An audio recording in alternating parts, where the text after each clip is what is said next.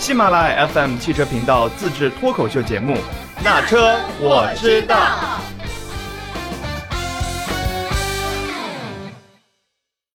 Hello，大家好，欢迎来到《那车我知道》，我是这半年来只出过一次差的范范。这一期节目呢，我们聊的内容是和这次差有关，所以先来请出我们本期的嘉宾二世家族二条周老师。大家好，二姐。Hello，大家好，我是二姐。啊，很久没有听到二姐的声音了，是不是特别亲切呢？亲切。然后你跟二条周都姓二哎？对，都姓二，啊、我们是二世家族。二世家族太赞了。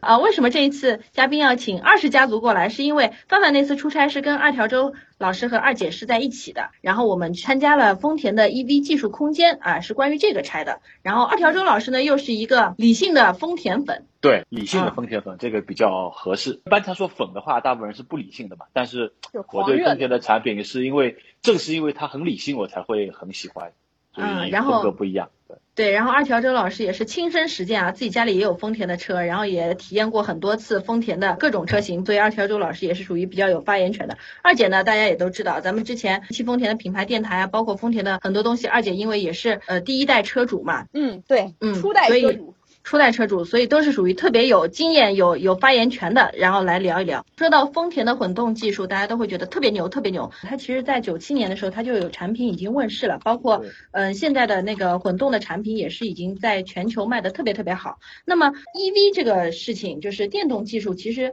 在国内市场也是早几年前就已经提出过了，但是丰田其实一直没有接过这个茬。嗯，对。那你不接茬，大家都肯定会觉得，哎呀，是不是你技术不行，或者是没有这方面的技术，所以才没有接这个茬？如果你这方面技术很行的话，那国内推行什么又鼓励什么，那你肯定是产品往这方面引的。但丰田不属于特别积极，就是属于最先进入 EV 市场的这个车企。对吧？那么它现在再来推出 EV 车型、EV 技术、EV 车型，那你就会怀疑，哎，它是不是混动技术很棒？那 EV 技术是不是就不是很棒？丰田其实作为标准的日本的公司吧，他们做什么事情都是都是很谨慎的。嗯、所以，呃，丰田它推出 EV 这个技术，其实并不是说它不行，而是因为我觉得丰田是需要等到这个技术它一定要非常成熟的时候，才会真正去把它推向市场。而且，其实现在我们看到这一代的丰田推出的这个第一批产品的 EV 技术，其实正是基于它的这个混动技术基础之上的。打个比方吧，丰田的混动技术其实是丰田所有产品技术的一个出发点。呃，你把那个电池加大一点，然后把油箱去掉，它这个车子就会变成 EV，就变成电动轿车。如果把这个油箱换成氢呢？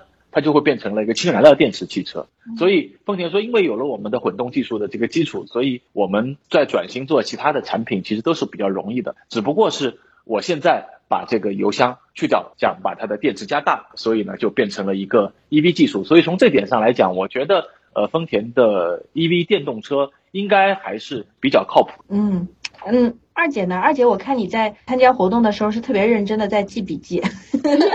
对，是这样的，就是很多人都觉得就是丰田的混动的技术是特别牛啊，但是它的那个 EV 技术，因为现在纯电动车的车型也很多，包括好多这种新势力的造车企业，他们也出来也是走电动化的这种道路。但是呢，其实丰田还有一个概念，其实我想跟大家说一说，就是丰田的它这个电动化。丰田的电动化，它其实不是纯电的电动化，丰田的电动化它包括就刚刚周周老师说的。呃，混动、插电混、纯电，还有那个氢能源的这个叫氢电。所以说，在他的这种概念中，他觉得就是他做他的电动化，就是说这这四种电动方式它是齐头并进的。还有就是现在各种花里胡哨的这种类似于什么车联网啊什么的，他不会去过多的去考虑这种方面，他可能是在所有的技术安全可靠的基础上，他再去做这一些，比如说车联网各种各样的科技上面的这种配备。而且我觉得在丰田的这种概念中，就是那天咱们在听这个技术讲解的时候，它的这个概念中，它还是要可靠、安全和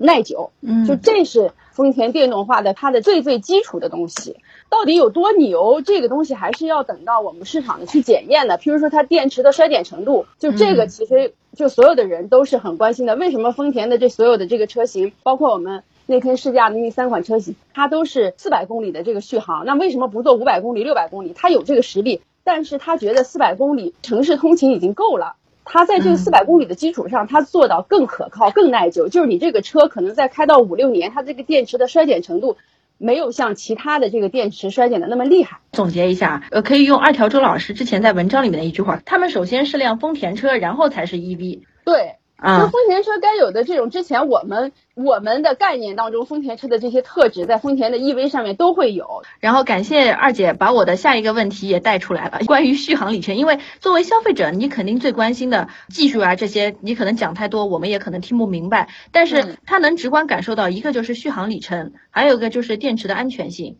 他们了解一款电动车，第一肯定是问这车能跑多远。第二就是，因为最近那个新闻里面很多什么自燃啊，什么什么电池爆炸这种，肯定会对电池的安全性也是，嗯，大家都会有很多关注。二条周老师是在现场还提出了一个关于续航里程四百公里的问题。二姐刚刚也提到了，就是丰田为什么考虑这个续航里程是四百公里？二条周老师当时还就揪着这个问题，还问了日本的丰田的这方面的呃工作人员。我觉得是这样，就是对于电动车来说，因为很长一段时间之内，大家都关注的是它的续航。其实我们可以看到，在四五年前，我们那时候的一批国产电动车最初的续航里程，不知道大家还记不记得？那时候普遍的续航里程是在二百八十公里左右。然后呢，就一路到现在。其实你看，现在我们在出现的一大批我们的合资自主品牌，咱们的中国的这个新势力调度车拿出来的车子不到五百公里以上都不好意思说自己是卖这个长距离电动车的。就是像特斯拉进来，动不动就是有个这个六七百公里的这样一个续航里程。所以当丰田推出的它的这种电动车，呃，报出的里程数是只有四百公里的时候，就是我觉得。包括在我在内，很多人可能都会有一些质疑。呃，你是一个后来者，你的续航里程却没有达到我们现在所认为的长续航这样一个定义。但是呢，那天我觉得在现场，这个日本的专家给到我们的这样一个回复，其实也是比较能够让我去接受的。因为他当时就是说，对于电动车来说，只要把电动车的续航里程增加，其实很简单，只要把我的电池加大就可以了。嗯，就是这是一个。数字堆砌的一个问题，但是汽车它毕竟不是一个只看续航里程的产品，它其实讲究的是从驾驶体验啊、全性啊、可靠性啊各方面的一个平衡。在丰田的角度看来看，现在这三款车子给到的四百公里的续航里程，他们认为是比较合适于这三款车的定位。我其实后来我也想了一下，就是呃，尤其结合我以前驾驶的一些电动车的经历来看，你会看到这三款车其实大家说白了说三款车，但其实都是基于同一个平台的嘛，就其实都是同一个类型的、同一个体型的车子，它们都属于是。紧凑型的 SUV，应该算是一款小型电动车了。那小型电动车它其实对于空间的利用，对车身本身的自重是比较讲究的，也就意味着你你的电池可能多重三公斤、五公斤的话，可能就会对你的驾驶体验啊，包括你的空间造成很大的影响。所以我觉得可能是在这个程度之上，呃，丰田是综合了它的各方面的原因，给出了一个四百公里的一个续航的里程。第二点，我觉得这点我觉得可能得要站在我丰田粉的角度上来吹一吹日系产品，就是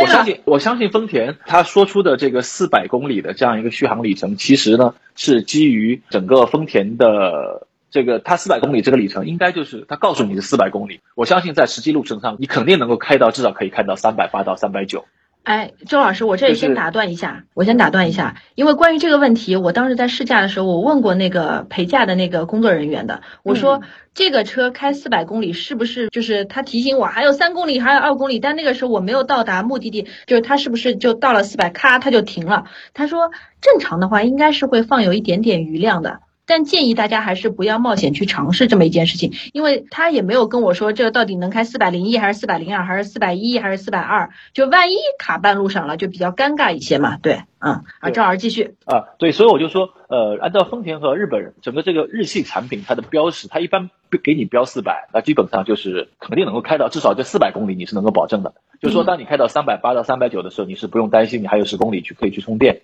呃，因为我这个是有一个亲身体验啊，就是之前。我也开过另外一个品牌的一个电动车，也是日系的，就是应该可以说吧，就是像日本的那个第二日产的那个第二代的凌风，它当时标的这个里程是四百三十公里的一个续航，但其实真的这个车子就认认真真的就是开到四百三十公里，我们可能还会有二十几公里的一个蓄蓄电可以让你去充电，就是你在这个车子真的是很放心。但是如果你去开一些。咱们的一些自主品牌或者是一些哪怕像特斯拉这样的产品，呃，它给你标的这样一个旅程，可能是它的理想状态的最佳里程。基本上，如果它标五百公里的话，你可能开到真正的路程，可能开了四百三十公里，可能就已经要进入它的这样一个紧张的续命阶段了。所以，我觉得就是这也是各个厂商对这个产品的标差的一个差异。呃，日本人可能是基于它的最小，可能是基于它的。标准的这样一个驾驶来标的这个续航。有些企业呢，可能基于它的理想状态来标的续航。这两种我觉得没有什么不能有高下之分，因为他们最后在中国上市是要卖都要符合咱们国家工信部的这样一个标称里程。但是至少我觉得日产也好，或者是丰田也好，它做的这种标称，我觉得大家是可以放心的。所以这四百公里其实已经也足够大家在江浙沪包邮区去做一个城际旅行了。刚刚周老师已经说的很全面了，还有一个细节我其实想补充的，就是我们在那个他们那个技术讲解的时候说，就是丰田的。就是经过这么多年的技术累积，它能够保证十年之后它电池容量的保持率能够达到最高水平的百分之八十以上。还有就是说，呃，你即使是在比如说极寒的条件下、极热的条件下，我们在车里面开好多这种开空调啊、开音响啊这种情况下，它的这种续航里程，其实他说四百公里，它还是能够保证你这个四百公里的。刚刚两位老师讲的，我特别深有体会，因为我当时开过一个自主品牌的车，我们是有开到最后十公里，最后十公里的时候，其实我。我离家可能也就一两公里吧，然后那个时候就没有去管，所以也没有特别的焦虑。但是它在最后十公里掉的特别快，其实那个时候就是车子里面没有开空调，也没有开音响，所有用电的全都把它关掉了。但是它最后十公里，其实我感觉我那一两公里开的，它那个数字掉了起码有六公里，掉的我本来不紧张的，因为我正好是高架下那个下匝道嘛。下来之后开一公里就能到家，妈呀！当时我下匝道的时候一点都不紧张，但是过最后一个红绿灯的时候我就特别紧张，因为它显示了只有两公里，然后我就看它这么掉，就是当时真的是冷汗出来了。然后还有一个就是我们家之前还有一辆混动的那个车，那混动它不是也有一个纯电纯电续航里程嘛？就是你充完电之后，他说的续航里程打比方是五十公里，但其实用了一年之后，它的续航里程可能只达到了二十公里。就它的电池衰减的特别厉害，而且它跟你换电池组还是它一共有十个电池组，他说我得给你检测，你检测完之后你比如说一到十嘛，就是这个电池组如果它编号是一到十的话，他说一和二坏了，我只能给你换一和二，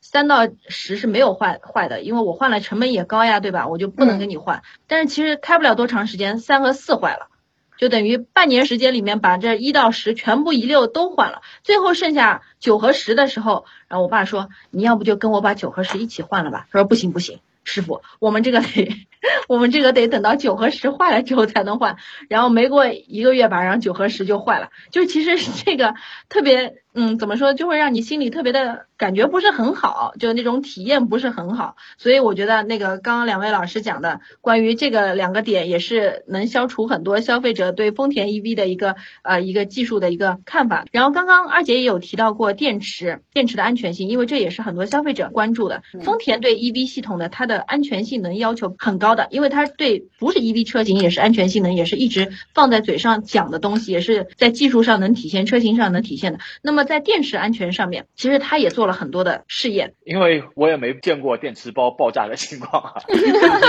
就是这辈子也希望不要碰到。但是我觉得，首先是这个，如果电池包发生爆炸，那就是非常极端的情况了。尤其是最近，不是说其他有些品牌也会出现这种情况，但是嗯。在这个极端情况之下，其实我觉得比安全性更重要的其实是可靠性，因为可能你买这个十万台车里面都不会有一台会出现这种爆炸或者着火的这种极端情况，或者是被碰撞或者出现了这种强的极端情况。但是十万台车里面可能就会有四五十台车可能就会出现可靠性的问题，这个我觉得比例还是比较高的。而这一点恰恰是丰田它一直做的比较好的地方。接着刚刚小范那个话题，你也讲到了你之前试的家里的另外一台这个混动电车。其实它的核心部件也有电池，对吧？然后这个电池一二三四五六七八九十都坏掉了，都换掉了。但是同样说起来，就是为什么我对丰田的产品信任，是因为我自己开的是一辆丰田的混合动力的车子。其实这个车子在我的各种说法当中都已经站台过好几次，但是还是得说，呃，十年了，它这个电池从来没有坏过。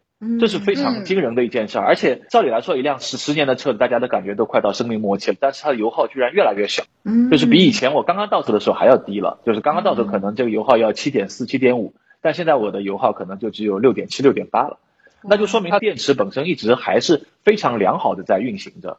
其实我看到过有个数据啊，就是现在的第一代的普锐斯，嗯，那已经是九七年上市的，这么到到现在得有十十几十几年的车子。不止二十年的车子，二十对对二十二十年的车子，对，但它的电池的衰减率还是非常的低，甚至就是它的车子的损坏率的，就是故障率都非常非常的低。因为现在还到，据说现在美国的这个纽约的出租车还有好多是跑的第一代的普锐斯。嗯。呃，这就说明一个问题，就是大部分情况下可能遇不到像着火啊、这个穿刺啊、碰撞啊、挤压这种嗯。极端情况。但是正是有了这个车子它电池的这么强大的可靠性，会让你对一旦发生的一些极端情况下，你会很放心。这点我觉得可能是作为一个普通消费者，我为什么去信赖丰田的 EV 和丰田的电池的这样一个心态吧。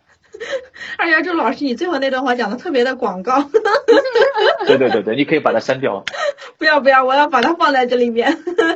那个，因为我们在现场的时候，也有媒体提出了一个问题，就是因为现在国家政策，二姐来介绍一下吧。就是说，在电池发生这个等于说是热失控后，它电池系统要保持五分钟之内不爆炸，嗯就是这个。然后现场也有那个媒体老师提出来这个问题，丰田是不是说达到了国标的要求？其实这一点就是丰田的董总也说了，就是说这一点其实呃丰田已经达到了国家的要求，而且可能比国家的要求还能够更严格。嗯，就等于是丰田这个车如果发生了这个万，一万一发生了这种事情的话，就是它电池系统肯定是保证在五分钟时间还要长的这个时间，它不会去爆炸。这五分钟其实是特别关键嘛，对于大家开电动车，就是万一万一就是很不幸遇到这种问题，因为这两天咱们看到太多这种新闻了，很多人为什么不买电动车？就是对安全性上会有一点担心。咱们在听这个呃技术讲解的时候，他们也说了，就是丰田 EV 系统的这个做了好多的这种各种的实验，就类似于热稳定性的试验啊，就是模拟碰撞、颠簸的这种耐久性的这种实验。其实很多车厂也都在做这样的实验。但是，就是丰田可能对这个它的安全性、耐久性可能要求的会更高一点。就像刚刚周老师也说的，日本人的做事风格确实是非常严谨的，而且好多技术它是如果不是成熟到就是能够拿来给普通的消费者用，他们其实是不敢拿出来用的。而且其实他在那个讲技术的时候，我有看到，他就说他那个电池的高压电回路啊，被设计在电池包的中央，然后周围还有一圈冷风管，可以把它这个电池包给包围起来。然后当时我听那个技术人员说，就是因为有时候是因为过热，所以导致这个电池可能会不耐高温或者干嘛，容易要爆炸或者要着火嘛。他们这个冷风管还可以来调节这个温度。就当时我的感觉就是，丰田可能真的像刚二条周老师说，没有他一下子出来，也是他在总结先出来的那些车企技术经验，改进自己的技术。然后虽然他们的产品不是在最早推出的，但是他们的技术是属于很成熟的。我在这里呢，也要替就是市场在售的这个电动车。呃，说句话，我身边的确有朋友来问我，是不是电动车特别容易燃烧，特别容易爆炸，然后也吓得不敢买电动车。其实，嗯我觉得大可不必。应该来说，电动车它其实出这种电池的燃烧啊，或者自燃啊，或者爆炸的情况，其实真的是非常比例非常非常小。只不过为什么我们现在频繁听到呢？是因为电动车它作为一个新鲜事物，它是在这个大家的聚光灯下的。所以只要有一台电动车燃烧了、爆炸了或者自燃了，就一定会被大人拍成视频放到网上去，然后形成了好像所有的电动车都会有这种危险的可能性一样。其实啊，电动车发生的这种自燃和爆炸的这种比例，并不会比燃油车发生爆炸自燃和自燃的比例更高、高高太多。就像嗯就像我们现在可能有的路上你翻到一辆燃油车在那里自燃了，也是经常见到的，但是大家可能都已经懒得发朋友圈或者是去拍照片了。同样就是你们大家想想，一个电池它发生爆炸，跟我们这个汽车里发生的油箱，或者是我们坐的出租车后面放的燃丁烷的罐、煤气罐嗯，，对对其，实都挺危险的，它本身都是一个易燃易爆的物品，但只不过呃，我们看到的东西可能被这个聚光灯下放大以后呢，你就觉得这个比例是非常高的，所以大家大可不必。而且现在基本上在我们中国上市场上能够去在售的电动车，其实都是通过了国家的国标规范去测试、去评测的。所以嗯应该说，只要在售的车子都是符合规范的，就是大家只要是这个正常的去行驶，就不用太多的担心。呃，另外嗯刚刚就是小范也讲到了关于它的冷风管啊，这些包括风冷啊这些这些丰田的配置。其实呢，这个问题我倒觉得也不是丰田独有的。其实目前我们看到的，包括像蔚来啊，包括像这些咱们国内的自主品牌的新势力造车，其实他们的电池对电池的降温啊，都采取了包括风冷啊、水冷啊一系列特别好的措施去去做它。嗯但是嗯我只是觉得，就是丰田还是这一点，就同样一样东西，你可能是同样的工艺、同样的水准、同样的技术原理去做，可能嗯只是丰田会比别人做的更加认真、更加可靠、更加小心一些，所以嗯出错误或者是出故障的这个几率可能也会适当比别人小一些而已。就这点，其实丰田它并不是一个。呃，它推到市面上出的东西，它的技术甚至都可能会比别人要落后那么一点点。嗯但是它是推出的是最成熟的、不容易出错的这个技术。嗯，呃，这点我觉得才是丰田最牛的地方。嗯，哎，那么我们技术吹了那么长时间了，那它这个试驾是让你开 CHR 的 EV 和 CHR 一般车和奕泽就这三款车的一个一个区别，大家开下来有没有什么感觉？我觉得很好开，这个这个是倒是真的是出乎我意料的，因为我之前也开过很多车厂，也推出过同样的架构平台上的电动版和燃油版的两种车型，但大部分情况下都是燃油版还是要胜出的，因为大家觉得无论是驾驶的体验感啊，都会比 EV 要强一点。但是这次真的是丰田的这个 EV 版的，我开下来，呃，无论是提速、中高段加速、过弯，都要比燃油版更强一些，完全出乎我的意料。二姐呢？我觉得就是很多人会觉得，就是尤其是女生觉得开电动车可能跟开燃油车的这种驾驶感觉就不太一样，就不太去敢尝试电动车。嗯。但是呢，其实丰田的这个电动车，大家其实完全可以不用担心，就是它开起来还是像燃油车这样子的，就是就是你开燃油车怎么开，你开电动车怎么开就行了。嗯。然后还有就是整个丰田的电动车的这个驾驶感受，真的是就像刚刚周老师说的，哎，我怎么老是说就像刚刚周老师说的，是因为我错了，应该下次应该上让你说，对对张老师说对，对啊，周老师说的对，周老师说的都对，就是你开起来的这种感觉，尤其是咱们是在他们的那个试驾场地里面去开，一圈圈的去开的那种感觉会更强烈。就尤其是它的这种过弯，可能就是因为整个的它的纯电动车也是在它 T N G 的这种架构之下。所以它的整个的驾驶感觉还是很扎实的，而且关于它的静音的这种感觉也是非常非常的好的。就是像，就是我们在开燃油车的时候，可能发动机的这种噪音可能会传到这种驾驶舱里，但是你开那个电动车的时候就不会有这种噪音，就感觉整个的静谧性会更好一点。其实 EV 车的体验还会更好一些。另外还有一点，我觉得，呃，我也是在这次丰田的这个车上体验跟其他的 EV 电动车有差异的地方，就是前的 EV，呃，它的零到一百的加速，毫无疑问一定是非常快的，绝对是好过燃油车。嗯，但是 EV 它有一个缺点，就是它的那个电动机的特性会让它在超过一百公里到一百二十公里以上以后啊，再加速就会比较乏力，因为在上面在上面走，它可能就没有那个电动车，就这个燃油车再继续提高到那么高的扭矩了。但这次丰田还真的挺有意思，他们的车子我特意试过，在一百二以上继续再踩这个电门的话，它的加速依然很强。就是它的这个扭矩输出依然能够保持，所以我觉得这种调教其实也是丰田它的一个独特之处吧。对，二条周老师试的那个我也试了，就是当时他不是有一个项目，其实是零到六十加速，它那段距离不是特别长。就我记得我是在试 CHR 还是一泽的时候，我一脚就踩到了一百，然后还没有松脚，就是它的那个就转的已经转到一百一上面，然后旁边的陪驾说啊，你可以松一松脚了，它速度还会再上去的。他说你快刹车吧，我哎，好的好的。这个真的还是蛮蛮牛的，就是嗯能够在这个高速的情况下还能保持它的一个加速的情况，其实是非常，就是我觉得这个就是看功力、看调教了。刚刚我们也讲了技术方面，也讲了呃驾驶体验方面，最后一个话题就是来推荐哪种类型的人来买这款 EV 车。这个问题我们让二姐先说。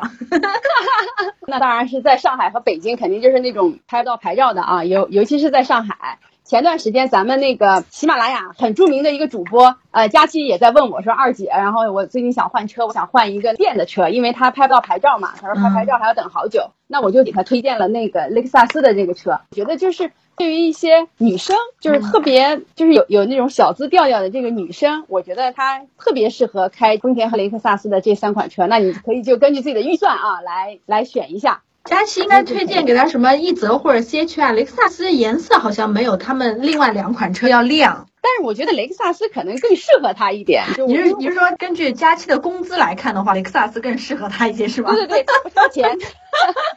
还有，其实就是一些想尝试电动车的人群，我觉得他们可以去开一开丰田的这个电动车。我其实觉得有点跟这个二姐说的有点不大一样啊，嗯就是我觉得丰田它的这个产品其实更像是推荐给呃一些首先手头的预算是要比较充足的，还是要有有点经济，就因为说白了，丰田的这这三款车子虽然不错，但是价格也的确不低，跟嗯同级别的这个电动车来比的话，它的价格其实还是偏高的。嗯呃，所以必须是要懂车的人，就是他要能以前开过丰田车，或者是以前开过其他的不咋地的电动车，那他开到这个丰田这款车子的时候，其实会有一个对比，才会认知到它这个产品的真正优势所在。第二个呢，我觉得它可能更加适合于那种对燃油车驾驶还情有独钟的用户，因为丰田的这几款车，它的调教并不是那么纯粹的电动，它其实更加兼顾了一个你从燃油车向电动车过渡过程当中的这样一个状态，所以它没有那种电动车的零到一百，比如说四秒的这种急加速的感觉。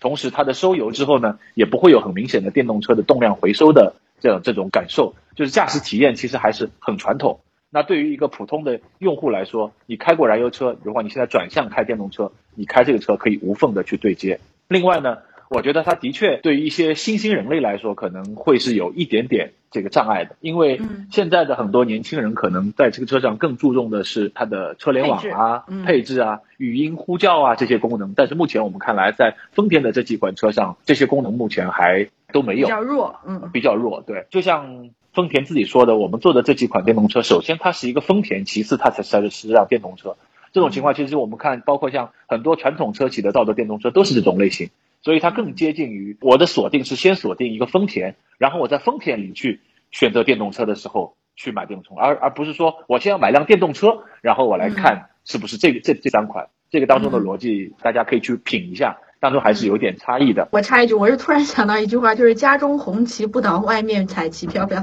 就是其他的一些新型的那种，就是讲究一些人性化配置或者是一些就很酷炫配置的那些，感觉是外面的彩旗，你可以去呃。呃，也不叫蜻蜓点水般的尝试，就是你如果像尝个鲜，或者是对那种你可以去接触一下。但是如果真的要放到日常生活中来用，就还是要用丰田这种品质上比较能对有保障和考考。小范，你总结的太对了，就是丰田的电动车是用来开的，用来用，不是用来玩的，所以它可能不符合这种玩的人。我觉得他买这种电动车的人，可能更接近于家里面一个三十岁朝上的这个年轻家庭。我在家里面想再置办第二辆电动车的第二辆车，这辆电动车的时候，其实是可以考虑丰田的这三款车型的。嗯嗯，好吧，那其实这一期节目我们也聊了挺多，从呃技术上面，然后从试驾上面，包括我们也也给大家推荐一下，就是什么样子的家庭或者什么样性格的人可以来尝试一下丰田 EV 这个车啊，对吧？对。然后给大家指了个路，做了一个点了一盏灯。嗯，这一期节目呢，我们也已经到了尾声。大家有对于丰田 EV 想了解一些什么的，或者是说，哎，你会不会买这个 EV 的车型？因为现在价格各方面也全都出来了，大家也可以去了解，也可以给我们在节目下方的来留言。留言之后，我们也会抽取一位幸运的观众，送出我们的精美礼品。好了，那么我们本期的节目就到这儿啦，我们下期再见。好的，拜拜，拜拜。